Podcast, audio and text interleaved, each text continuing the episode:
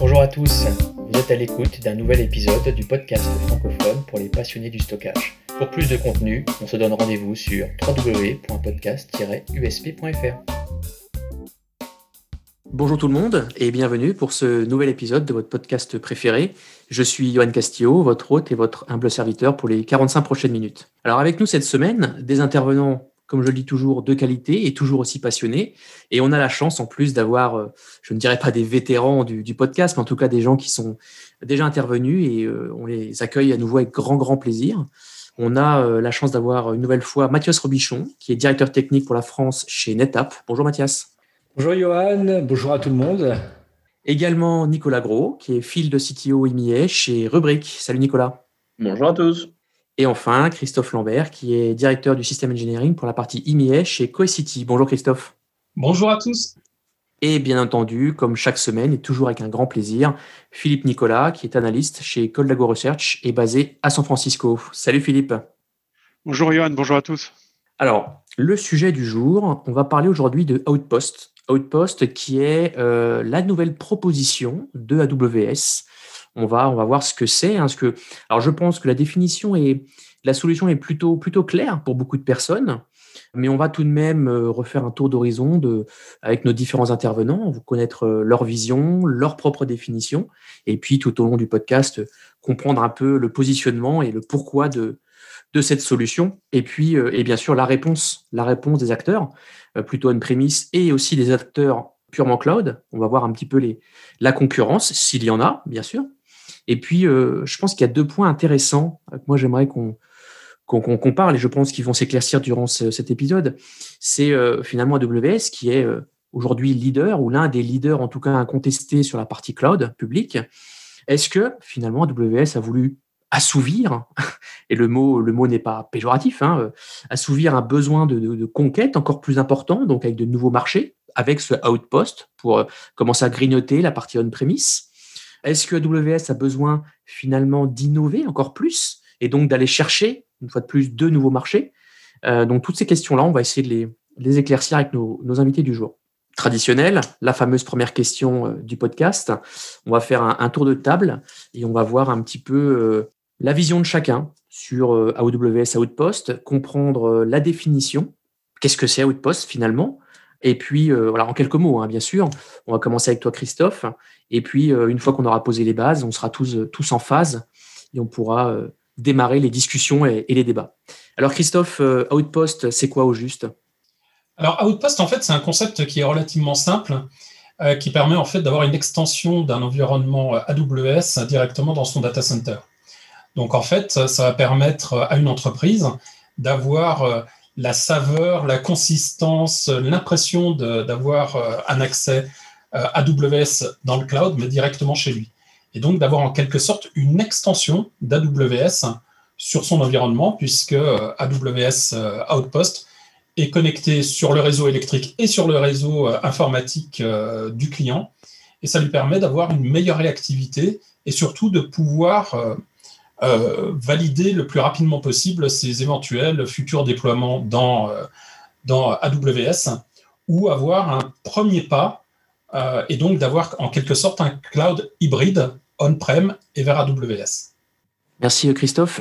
Nicolas, est-ce que tu as quelques mots à rajouter à cette définition?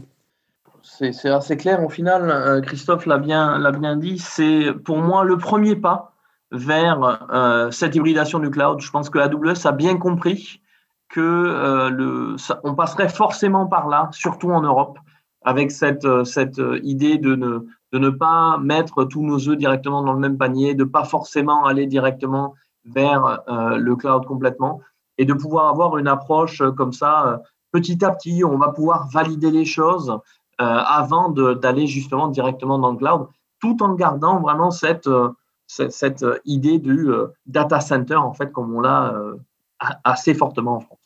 Et Mathias, euh, on, finit ce tour de table avec toi, ta définition C'est vrai que je me rallie aux définitions qui ont été données. Hein. C'est vraiment euh, finalement euh, l'infrastructure on-prem hein, qui est posée pour avoir le, goût d'AWS dans le data center du client, donc qui repose sur les, sur les piliers hein, qui ont fait le, succès du, du public cloud et d'AWS.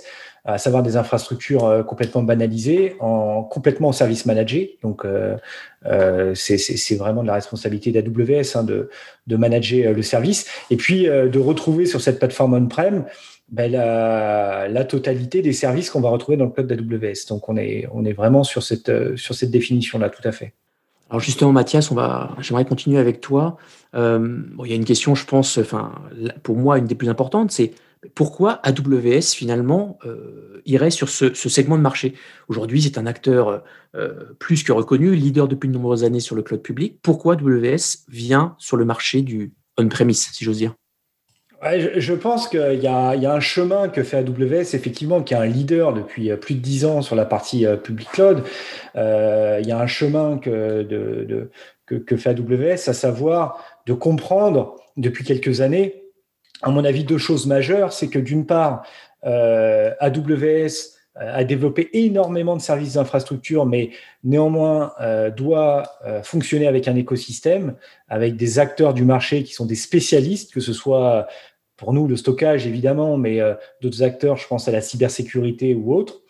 Euh, donc ça, ils l'ont bien compris. Et la deuxième chose qu'ils ont bien compris, c'est que euh, il y a une hybridation qui se met en place chez nos clients et que finalement, tous les workloads euh, ne sont pas forcément éligibles pour des tas de raisons à aller dans le public cloud, que ce soit euh, parfois pour des, euh, pour des questions de compliance ou de gouvernance, et puis également pour des raisons de performance parfois, et notamment quand on parle de latence, dans le temps de service, d'avoir des services qui répondent ultra rapidement, ben, on se doit d'avoir une proximité entre l'utilisateur ou les applications et l'infrastructure.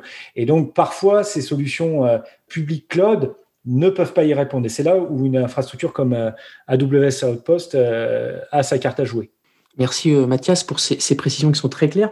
Moi, j'aimerais prolonger un peu ma question avec toi, Christophe, et prolonger la réponse de Mathias peut-être, parce que c'est vrai qu'AWS, on les connaît tous. C'est AWS aujourd'hui vante le 100% cloud, et puis d'un coup, on les voit arriver sur le, cette partie on-premise. Alors, Mathias a donné, je pense, un début de réponse, mais c'est quand même, contre nature, si j'ose dire, pour la part de AWS, d'aller sur ce segment-là. Christophe, est-ce que, voilà, est-ce que tu voudrais compléter la réponse de Mathias, un petit peu apporter un peu plus de, par rapport à ce que tes retours d'expérience ou en tout cas ta vision de pourquoi AWS irait sur ce segment-là? Oui, moi, je suis pas très surpris euh, de cette, euh, de cette offre faite par AWS parce qu'en fait, elle va permettre différentes choses. Comme le disait Mathias, ça, ça répond déjà à des cas d'usage d'entreprise hein, qui peuvent avoir quelques difficultés à les mettre dans le cloud public. Mais en plus de ça, ça permet à, AWS de pouvoir donner le goût, la saveur aussi de ce que c'est l'expérience AWS directement à des clients qui sont un peu reluctant, comme disent nos amis américains, euh, pour aller vers le cloud. C'est-à-dire que euh, quelque part, ils vont pouvoir avoir l'expérience du cloud public chez eux et bah, derrière euh, avoir une adoption beaucoup plus rapide vers le cloud. Donc en fait, je pense que l'un des points qui est extrêmement important pour AWS avec cette offre, c'est justement de pouvoir convertir une partie des utilisateurs, enfin des, des entreprises aujourd'hui, qui n'ont pas encore fait le pas vers le cloud, qui se posent encore des questions, et leur offrir vraiment une expérience client euh, directement sur leur infrastructure sans prendre le moindre risque. Et derrière, bon, on sait que AWS aujourd'hui, c'est l'un des leaders, si ce n'est le leader euh, du cloud. Et globalement, s'ils veulent conserver cette, euh, cette, euh, cette, position, ils sont obligés de se réinventer continuellement. Et quelque part, c'est vraiment un élément qui va leur permettre de prendre des parts de marché complémentaires. Alors, je vais prolonger un, petit peu ta réponse, Christophe, parce que tu l'as, as commencé à petit, un petit peu en parler. On s'est quand même tous positionnés à la fois sur nos questions et, vos réponses sur la partie fournisseur. Hein. Mais euh, si on se positionne, si on se place sur la partie utilisateur, quel est l'intérêt des, utilisateurs d'adopter euh, ce, euh, ce type de solution? Est-ce que vous ne voyez pas non plus une volonté potentielle de, factoriser ou de réduire le nombre de fournisseurs et finalement on choisit, j'allais dire, du sol au plafond, c'est-à-dire du on-prem au cloud, finalement le même acteur matériel, hein, le même acteur infra, euh, il y a aussi de ça, je pense, dans la stratégie. Mais côté utilisateur, Nicolas, qu'est-ce que tu peux nous dire là-dessus? Euh, je, pense que, comme tu le disais, il y a une volonté de rationalisation aussi. Euh, ce, que, ce que tu évoquais, de, peut-être pas forcément d'avoir un seul acteur du sol au plafond, mais d'avoir une rationalisation sur la maintenance mais aussi potentiellement de pouvoir donner aux administrateurs une infrastructure, euh, je dirais, up-to-date, parce que les machines que, va fournir AWS, c'est quand même des choses qui sont assez conséquentes, avec, euh, avec du all flash, etc. Donc c'est quand même quelque chose de costaud, euh, sur lequel ils vont pouvoir avoir tout un tas de services qui vont être déjà pré-configurés, pré-positionnés, qu'on va pouvoir manager depuis une interface centralisée. Je pense que niveau utilisateur, il y a au final beaucoup d'atouts à passer sur, euh, sur un outpost en sachant que, que la stratégie soit d'aller vers un cloud hybride, de rester en local ou bien de, de, migrer potentiellement vers le cloud plus tard, les gens se seront formés. Et il n'y aura pas ce, ce problème vraiment de euh, pas, que de formation, mais de ce que, disait euh, Christophe, de reluctance à, adopter le cloud. Pour le coup, c'est quelque chose qu'ils auront déjà expérimenté pendant un an, deux ans. Et ça fait, euh, je ne vais pas dire cheval de Troie, mais c'est un petit peu aussi ça que vise AWS, c'est donner le goût de cette expérience utilisateur que peuvent avoir tous les gens qui utilisent déjà AWS dans le cloud, dans son data center, avant ben, de pouvoir potentiellement s'aimer plus loin. Très bien. Et toi, toi, Christophe, justement, comment toi tu vois, sachant que euh, euh, vous êtes plutôt, euh, plutôt éditeur, on rentrera peut-être tout à l'heure dans les détails de vos solutions respectives, mais comment tu vois ça d'un point de vue utilisateur? Justement, l'un des points qui est extrêmement intéressant pour les utilisateurs, c'est le fait d'avoir des plateformes, comme, comme ça a été souligné juste avant, totalement banalisées. C'est-à-dire que aujourd'hui, on sait que l'infrastructure, hardware, l'environnement, le, socle, c'est pas ce qui est le plus important. Aujourd'hui, la plupart des, solutions sont des solutions euh, euh, software defined qui ont besoin d'avoir quelque chose de totalement banalisé. Et justement, ce qu'offre AWS Outpost, c'est euh, un socle hardware qui a en plus cette ouverture directe sur le cloud, en l'occurrence celui de AWS, et qui donc permet de redéfinir l'IT euh, au niveau, de, au niveau des, des utilisateurs finaux euh, pour leur permettre justement de se consacrer vraiment sur la gestion de leur applicatif, sur la gestion de leurs données et euh, de quelque part complètement banaliser, de complètement oublier la partie hardware. Moi, je me rappelle, il y a, si on remonte à 20, 30 ans en arrière, la première chose que se posait quelqu'un, la première question que se posait un administrateur, c'était qu'est-ce qu'il me faut comme matériel hardware pour construire son infrastructure et à la fin, il pensait au logiciel. Alors que là, aujourd'hui, on a l'IT qui a complètement changé et qui a vraiment une offre de service par rapport à ses utilisateurs finaux. Pardon. Et donc, on a euh, les, administrateurs qui réfléchissent d'abord l'application, comment la mettre en place, et euh, derrière, ne pas avoir à se soucier de la partie hardware. Et l'offre, justement, euh, qui, est, qui est avec Outpost, ça permet justement de complètement oublier toute la cacaillerie et de se positionner uniquement sur euh, le service à l'utilisateur final. Et toi, euh, justement, euh, Mathias, qui a peut-être une, on va dire, une, une approche ou en tout cas un statut de fournisseur qui est un peu différent de par, de par l'âge, hein, on va dire, de, de, ton entreprise. Comment tu vois ça côté utilisateur? Et justement, si tu as déjà des utilisateurs qui, qui considèrent, qu'on commencé à adopter en Europe ou ailleurs? Alors, euh, des, utilisateurs euh, en, France, particulièrement sur notre marché, qui ont adopté euh, Outpost, euh, j'en connais pas. En revanche, des utilisateurs qui ont adopté AWS, il y en a depuis de nombreuses années. Alors, c'est vrai que NetApp est historiquement connu puisqu'on a, plus de 25 ans d'existence et que on, est, un peu plus vieux que, mes, que mes confrères ici. néanmoins, c'est vrai qu'on on a a pris un virage AWS extrêmement tôt, euh, puisque nos premiers services ont démarré en 2014 euh, dans AWS sur le matériel AWS, donc vraiment avec une composante très fortement software. Et finalement, s'intégrer à Outpost, c'était la continuité de ce qu'on faisait déjà, hein, puisque euh, on, s'est intégré très tôt dans les public clouds et notamment AWS en premier. Et finalement, bah, l'extension de nos solutions qui étaient qui euh, complètement nativement sur le sur euh, sur euh, sur le, public cloud AWS, ben, vont tourner naturellement vers Outpost. Donc ça permet d'avoir vraiment une consistance en termes d'expérience utilisateur, de bénéficier de tous les services que AWS propose en termes, en termes forcément d'infrastructure, mais aussi de services aux développeurs. Hein. c'est eux qui sont moteurs, qui ont été moteurs dans dans l'adoption d'AWS, et donc d'avoir une consistance cloud public on-premise complète. Merci Mathias. Moi, je voulais, il y a une question qu'on n'a pas posée également, et, je pense qu'il est, il est temps de vous la poser avant de continuer dans, le, dans les discussions. Finalement, dans Outpost, quel type de service on a? Euh, Est-ce que c'est juste du stockage? Est-ce qu'il y a toute l'offre AWS, donc euh, le compute, le stockage et puis beaucoup d'autres choses? Alors, on l'a commencé à le citer, hein, vous l'avez dit tous un petit peu, c'est une extension, donc euh, je pense que la réponse a été plus ou moins donnée. Christophe, tu peux un petit peu détailler le type de service au sein d'Outpost? Oui, en fait, Outpost, vraiment, c'est un élément qui est totalement transparent par rapport à AWS. Hein, savoir que euh, c'est vraiment la mise à disposition de compute, de, stockage et de réseau euh, euh, sur un hardware totalement banalisé avec la couche cloud, enfin les connecteurs S3, etc. au-dessus. Donc en fait, c'est vraiment l'expérience AWS pure et dure, sachant que le client, lui, va devoir apporter bah, les différents éléments complémentaires pour pouvoir justement faire fonctionner sa stack, à savoir ses données, euh, ses applications, euh, son, son access management, etc., euh, etc.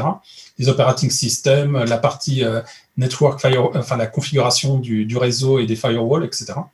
Donc, on a vraiment la même expérience que dans le cloud et ce sont exactement les mêmes éléments qui sont, qui sont fournis à, l'utilisateur. Donc, c'est ce qui permet vraiment, enfin, comme je le disais tout à l'heure, hein, d'avoir une expérience qui soit la plus, euh, la plus transparente possible entre euh, AWS et Outpost. Et en fait, euh, bah, ce que l'on se rend compte, hein, c'est qu'effectivement, des environnements qui fonctionnent sur les environnements AWS, on les retrouve en général en validation assez rapide sur, sur Outpost. Nous, on a eu notre validation Outpost en, en décembre 2019, hein, donc on a quand même on a commencé à avoir quelques clients euh, un petit peu partout, enfin principalement aux États-Unis euh, pour l'utilisation de, Outpost. Mais bon, globalement, c'est vraiment la même expérience. Très bien, merci Christophe. Je voulais qu'on rentre un peu dans le détail, hein, puisqu'on a parlé un petit peu d'Outpost, les différents services. Euh, je crois qu'AWS a fait une annonce en septembre sur le programme partenaire associé à Outpost, et vos trois sociétés, justement, en font partie. Et on, voulait un petit peu comprendre quelle était votre stratégie, hein, euh, la, stratégie de votre entreprise et de vos, solutions? Comment elles, s'intègrent? Comment elles viennent, on va dire, euh, se coupler justement à, une présence physique euh, de serveurs AWS J'aimerais qu'on rentre un petit peu dans ces détails. Mathias, on va commencer avec toi. Oui, euh, bah, la, stratégie, donc c'est un peu la continuité de ce que je disais tout à l'heure. C'est vrai que euh, on a proposé donc des services AWS depuis de nombreuses années, euh, dont la plupart sont, software, software ou software defined hein, pour le pour, le stockage. et la stratégie globale de, de NetApp, hein, c'est de d'avoir la même expérience et d'opérer la donnée de la même façon que ce soit on-prem, sur des clouds privés ou sur des infrastructures plutôt traditionnelles, dans les différents clouds publics, et donc euh, naturellement également sur les extensions euh, de ces clouds publics comme, euh, comme AWS Outpost. donc, on va retrouver des services software defined qui vont nous aider justement à fabriquer ce qu'on appelle chez NetApp une data fabrique, hein, c'est-à-dire une plateforme de data management qui va nous permettre d'opérer la donnée de la même façon euh, où que je sois. Euh, on va l'opérer avec les mêmes outils, avec les, mêmes consoles d'administration, les mêmes fonctionnalités, et, encore une fois, d'avoir une expérience totalement unifiée pour mettre la, bonne la, donnée au bon, au bon moment, au bon endroit. Euh, donc c'est effectivement ce qu'on va retrouver euh, chez, sur AWS Outpost. Et puis pour aller un peu plus loin, euh, c'est vrai que NetApp qui a pris un virage extrêmement tôt sur le public cloud, s'est aussi rendu compte d'une chose, c'est que pour beaucoup de clients public cloud, ce qu'on appelle plutôt les cloud optimizers, c'est-à-dire ceux qui sont plutôt avancés dans leur déploiement cloud et qui ont grande partie de leur application qui tourne euh, euh, dans les public cloud ont euh, des besoins de maîtriser les coûts Donc ça, on a, apporté des solutions depuis de nombreuses années sur la partie storage, hein, de manière à réduire les coûts. Et puis, on l'étend un peu euh, désormais au niveau du compute, notamment autour de Kubernetes, pour utiliser euh, les bonnes capacités de compute de manière à optimiser euh, les coûts pour faire tourner les applications et les containers. Et c'est ce type de service-là également qu'on va retrouver sur AWS Outpost. Donc, on est vraiment dans une proposition de service pour poursuivre la data fabrique de nos clients, donc d'opérer la donnée euh, de façon, euh, de, façon uniforme, quel que soit là où je me trouve, mais également de maîtriser ces coûts-là au travers de l'optimisation de stockage et de l'optimisation de compute. Oh, très bien, on, a bien compris la partie NetApp. et chez Rubrique, Nicolas, comment, vous interagissez, comment le produit ou l'approche se fait? En fait, l'approche va être euh, assez similaire à ce qu'on va faire dans un data center ou directement sur AWS. On va aller protéger les machines, les bases, parce que euh, euh, les outposts vont permettre d'émuler justement du RDS et donc d'avoir du Postgres, du MySQL et, d'autres bases qui vont pouvoir tourner directement sur Outpost, comme des, des VM, des VM EC2 euh, ou euh, directement aller euh, sauvegarder des disques, parce qu'on pourrait avoir des cas où les clients vont avoir des applications qui vont utiliser des disques EBS directement pour aller stocker la donnée. Et donc, on va en fait aller sauvegarder l'entièreté de ces données-là, les stocker potentiellement une journée, quelques jours sur l'outpost en lui-même, et ensuite aller archiver directement la donnée ailleurs, potentiellement directement sur de, du S3 AWS, mais pas situé sur l'outpost parce qu'il n'y a pas pour l'instant de, de, S3 sur les outposts aujourd'hui. C'est quelque chose qu'ils ont apparemment euh, en roadmap, mais c'est quelque chose qu'on ne peut pas euh, faire directement pour l'instant. Et donc, on va aller archiver la donnée directement hors de l'outpost vers euh, AWS en lui-même. Et pour terminer, Christophe, pour Cohesity? Alors, pour Cohesity, c'est assez simple. En fait, Outpost, c'est juste une extension de ce que l'on fait jusqu'à maintenant. À savoir qu'on euh, a la possibilité d'avoir notre, euh, notre logiciel. Donc, euh, nous, c'est un Software Defined Storage, hein, c'est-à-dire qu'on a la capacité de faire du partage de fichiers, de faire du test dev, mais on fait aussi du, du, backup, de l'archivage, etc., que ce soit on-prem ou dans le cloud. Et en fait, Outpost, c'est un élément que l'on va gérer comme le reste. C'est-à-dire que je vais pouvoir, avec Cohesity, sauvegarder mon environnement Outpost vers mon environnement on-prem, je vais pouvoir sauvegarder mon environnement Outpost vers AWS ou vers un autre cloud. Euh, en fait, je vais vraiment pouvoir utiliser l'intégralité des fonctionnalités Cohesity euh, par rapport à Outpost. Donc c'est pareil, je vais pouvoir faire du partage de fichiers au travers de, Outpost. Je vais avoir la capacité de pouvoir faire du débordement euh, vers le cloud, de pouvoir migrer des données qui sont on-prem vers le cloud via Outpost. Bref, j'ai Outpost qui s'intègre complètement dans la chaîne euh, gérée par euh, le Software Defined Storage de, de Cohesity, avec euh, évidemment une seule et unique interface. Donc là, par exemple, je vais pouvoir aussi, si un client déploie d'une étape dans un environnement Outpost, je vais pouvoir faire le backup on-prem ou dans AWS ou sur un, ou sur un autre élément de Outpost de cet environnement. Et derrière, on a maintenant depuis euh, quelques semaines une autre offre euh, Data Management as a Service euh, par AWS, et ça s'intègre aussi à l'intérieur de l'ensemble. Donc en fait, moi, en tant qu'administrateur, j'ai une interface unique et je vais pouvoir, quel que soit mon environnement, gérer, gérer mes données. Et Outpost est un élément qui reste dans ce cas-là totalement transparent et quelque part qui peut aider aussi euh, nos clients à aller beaucoup plus vers l'adoption du cloud. Bon, très bien, euh, Christophe. Je voulais qu'on rentre avec vous, d'ailleurs avec toi directement, Christophe, continuer ce que tu viens de dire sur peut-être les, modes de déploiement, les topologies. Est-ce que votre soft, votre solution est installée euh, justement en mode C2 Est-ce que vous êtes connecté via un VPC, etc. Est-ce qu'on peut rentrer un peu dans ce, dans ce détail-là qui peut changer aussi on va dire, euh, l'expérience, on va dire, d'administrateur, même si l'expérience utilisateur n'est pas changée. Qu'est-ce que tu peux nous dire, toi, justement, euh, sur, euh, sur Data Platform, etc. Alors, nos, logiciels Data Platform et Data Protect se déploient de la même façon sur Outpost que sur AWS et presque de manière similaire sur GCP et Azure. en fait, l'un des éléments qui est extrêmement important, c'est qu'aujourd'hui, on intègre de plus en plus la, la, gestion de l'ensemble au travers de notre plateforme d'administration qu'on appelle Helios.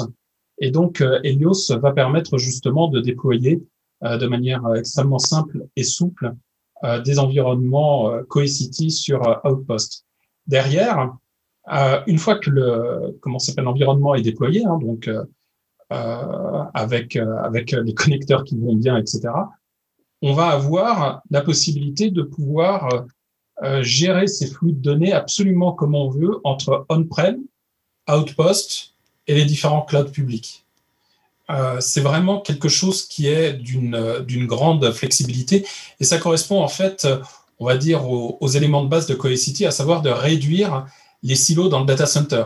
Là, on va permettre d'avoir toutes les données qui sont consolidées au travers de Data, de data Platform, hein, notre SDS, et euh, de quelque part pouvoir euh, facilement les, les envoyer vers le cloud ou les ramener du cloud, euh, et surtout d'offrir des fonctionnalités très intéressantes comme la possibilité de faire de la recherche globale, de l'indexation, la déduplication, compression globale sur l'ensemble des environnements.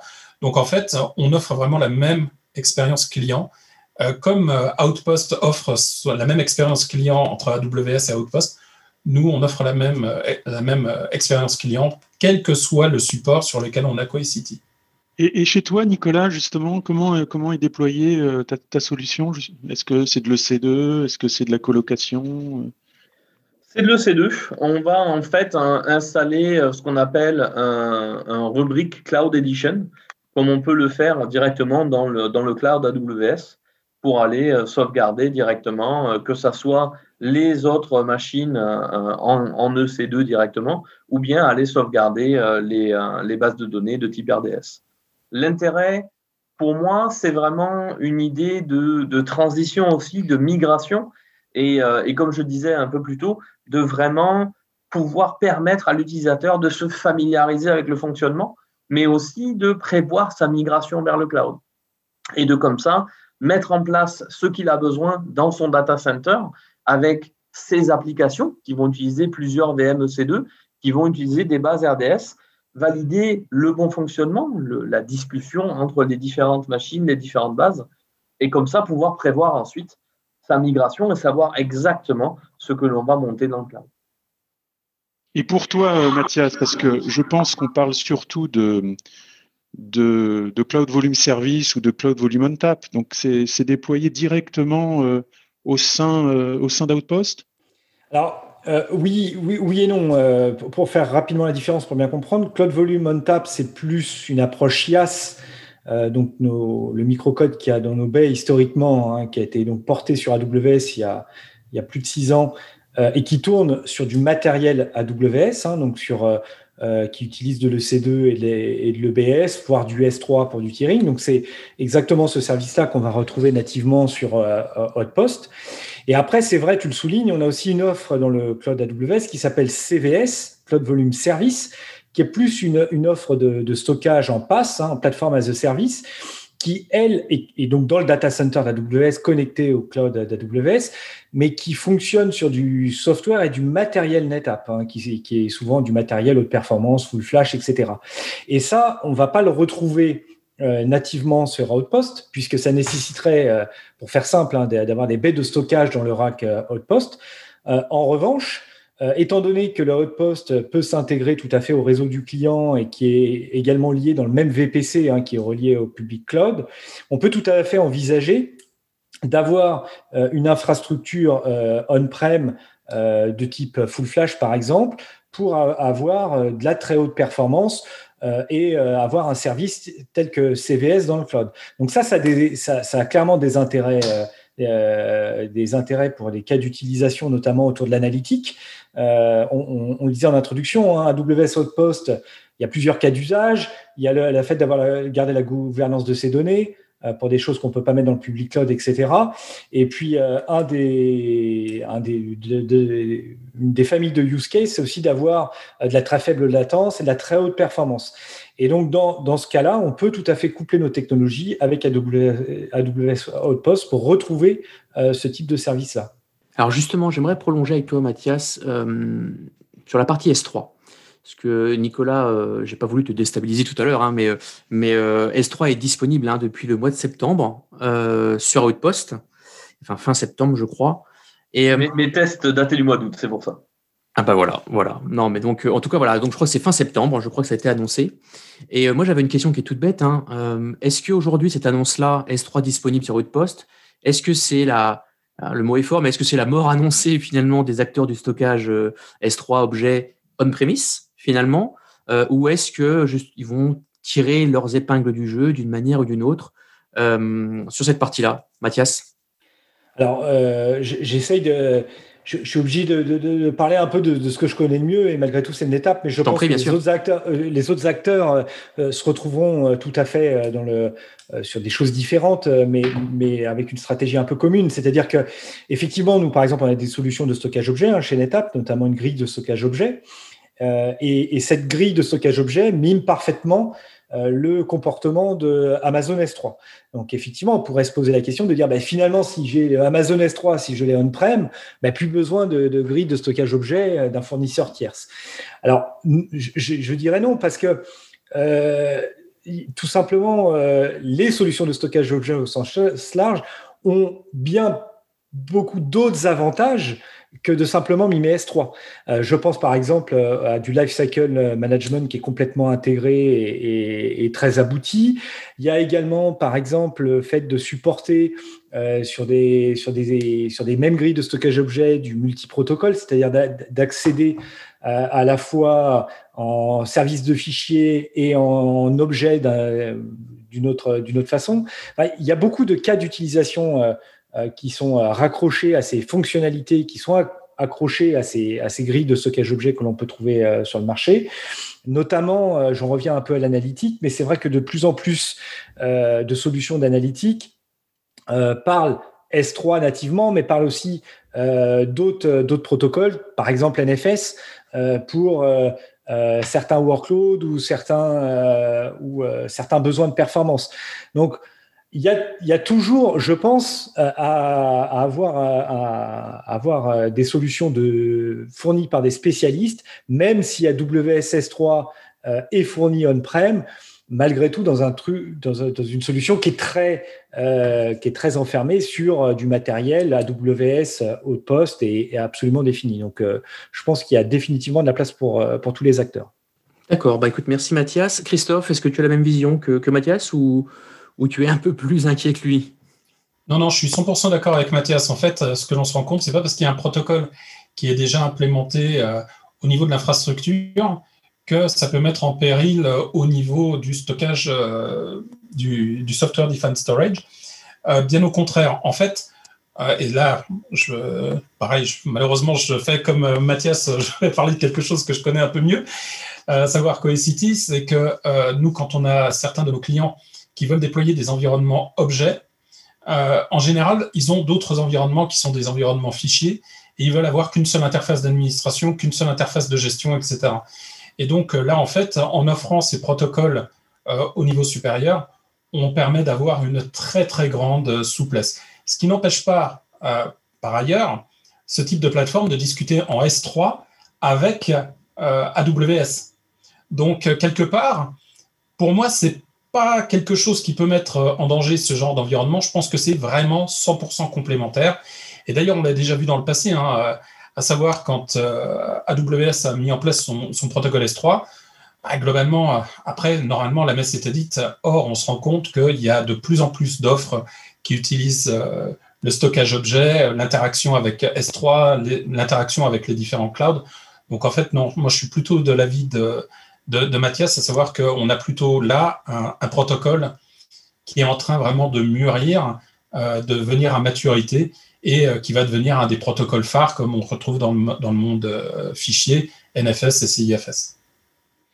Alors, je vais prolonger un peu ce que vous venez de dire en, on va dire en confirmant un petit peu, hein, puisque ce qu'on voit, c'est que même si S3 est disponible sur Outpost, les capacités sont très faibles. Or, une des raisons pour lesquelles les utilisateurs choisissent ou retiennent des solutions de stockage objet, c'est surtout sur la forte euh, évolutivité, on va dire le, support de très très gros volumes. Et aujourd'hui, si vous regardez, c'est vraiment des, petites choses. Donc ça veut dire presque un, un S3 presque d'entrée de gamme, en tout cas pour débuter, et sachant que c'est pas, euh, euh, on va dire, euh, bien suffisant pour pour la majorité des cas. Et puis, de toute façon, beaucoup de vos offres, vous l'avez bien dit, à la fois peuvent offrir du S3 donc en frontal, mais aussi en back-end. Donc justement, vous pouvez avoir presque comme une cascade d'S3 où votre S3 peut s'appuyer sur un S3 AWS qui soit justement on-prem ou pas. Finalement, c'est transparent pour l'utilisateur. Euh, je, voulais, je voulais qu'on revienne, ou qu'on prolonge plutôt, hein, puisqu'on a parlé beaucoup d'AWS et c'était presque un prétexte pour voir cette dynamique des acteurs du cloud, voir un petit peu euh, qu'est-ce que fait euh, Azure, GCP, voir OVH Cloud, puisque lors de leur conférence récente, je crois hier ou avant-hier, ou oui, c'est ça, ou, la semaine dernière, ils ont annoncé un accord avec Anthos, hein, Google Anthos, donc pour supporter la, capacité euh, la capacité euh, potentiellement de, déplacer des workloads et d'avoir une gestion peut-être unifiée aussi. Qu'est-ce que vous en pensez de, cette annonce et de comment Azure euh, et même GCP réagit? Je vais commencer. je vais commencer avec toi, Mathias, sur ce point. Bah, effectivement, il y a d'autres acteurs qui sont positionnés là-dessus. je pense par exemple à, Azure Stack.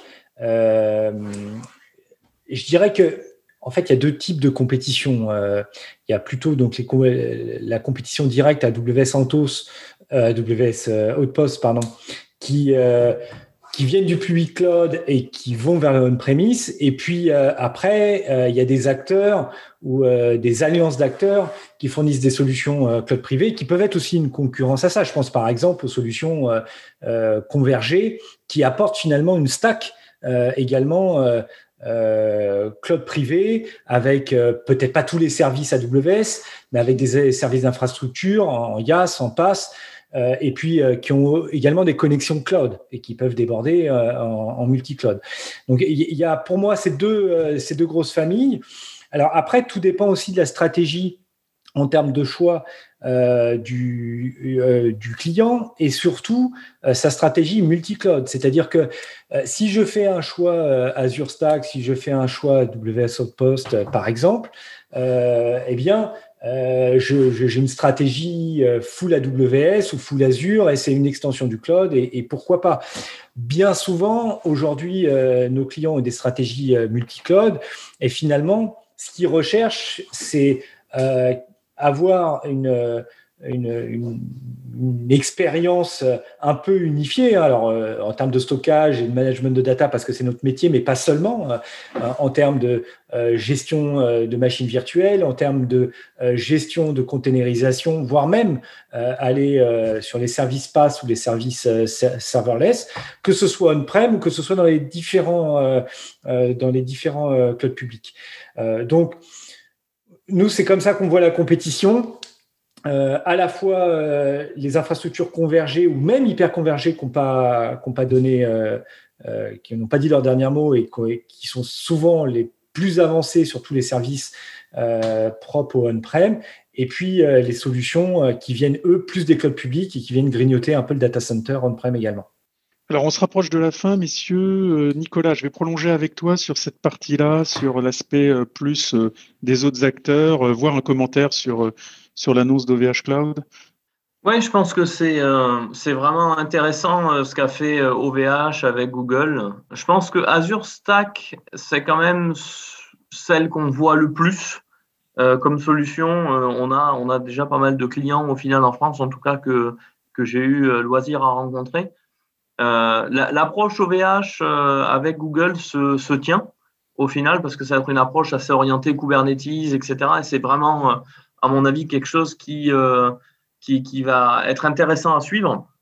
Et après, je pense que c'est, mine de rien, cette approche Outpost, Azure Stack et ce, que, ce que va pouvoir développer OVH, à mon avis, c'est quelque chose que l'on va voir de plus en plus avec de plus en plus d'acteurs SaaS au final qui vont devoir se transformer pour proposer une partie on-prem, que ce soit pour des problèmes euh, euh, réseau, dans différentes parties du monde. Hein. Je ne me limite pas juste à, la France, mais, mais aussi pour des problèmes de souveraineté qui, qui bah, sont là et risquent de rester là pendant encore un certain moment.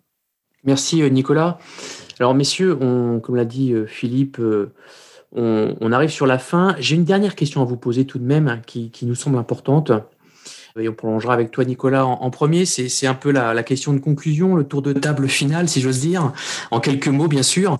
Euh, selon vous, est-ce qu'aujourd'hui, on peut dire que le marché du stockage traditionnel est-il en danger? Voilà, aujourd'hui, euh, on en a parlé hein, tout au long du podcast, mais pour résumer en quelques mots, est-ce que selon vous, euh, même en, local, donc on-premise, j'entends, on va pouvoir se passer des acteurs historiques traditionnels dont finalement vous faites en quelque sorte partie, messieurs, euh, ou est-ce que justement on va pouvoir créer une dynamique, une synergie euh, vraiment intéressante et voir bah, apparaître de, nouvelles stratégies Nicolas Moi, je ne pense pas que ce soit le, marché du stockage qui soit, euh, qui, soit comme ça mis potentiellement en porte-à-faux. Je pense qu'au contraire, c'est plus le marché du compute qui va être mis en porte-à-faux par, par tous ces, ces différents stacks chez les différents éditeurs ça ne me choquerait pas qu'on ait d'ici pas longtemps un AWS Outpost avec un connecteur, un étape, pour justement se servir d'un étape derrière pour faire euh, bah, le stockage EBS euh, ou autre, pour justement servir euh, et, et, potentiellement réutiliser les environnements déjà existants du client. Un client qui a investi de l'argent sur sur quel que soit son matériel de stockage, au final, ne va pas tout mettre à la poubelle en prenant un AWS Outpost. Ça n'a pas de sens. Et, pour le coup, est-ce qu'ils en auraient besoin? À mon sens, c'est vraiment plus le, compute qui va changer euh, et qui, euh, qui va devoir s'adapter plutôt que le stockage. Mathias, toi, tu es d'accord avec cette euh, conclusion, cette vision de Nicolas? Oui, alors ça, mériterait presque un, podcast comme sujet à, lui tout seul. nous, J'essaie de répondre très synthétiquement deux, deux choses. C'est-à-dire déjà le, le, storage, le, stockage traditionnel. Aujourd'hui, nous on ne voit pas en décroissance. Hein, c'est un marché qui croît. Même le, le, le, SAN Fiber Channel traditionnel, euh, c'est un marché qui croît de quelques pourcents par an, donc qui n'est pas en décroissance. Euh, et à côté de ça, euh, on a une explosion du stockage cloud, mais on voit vraiment une accélération.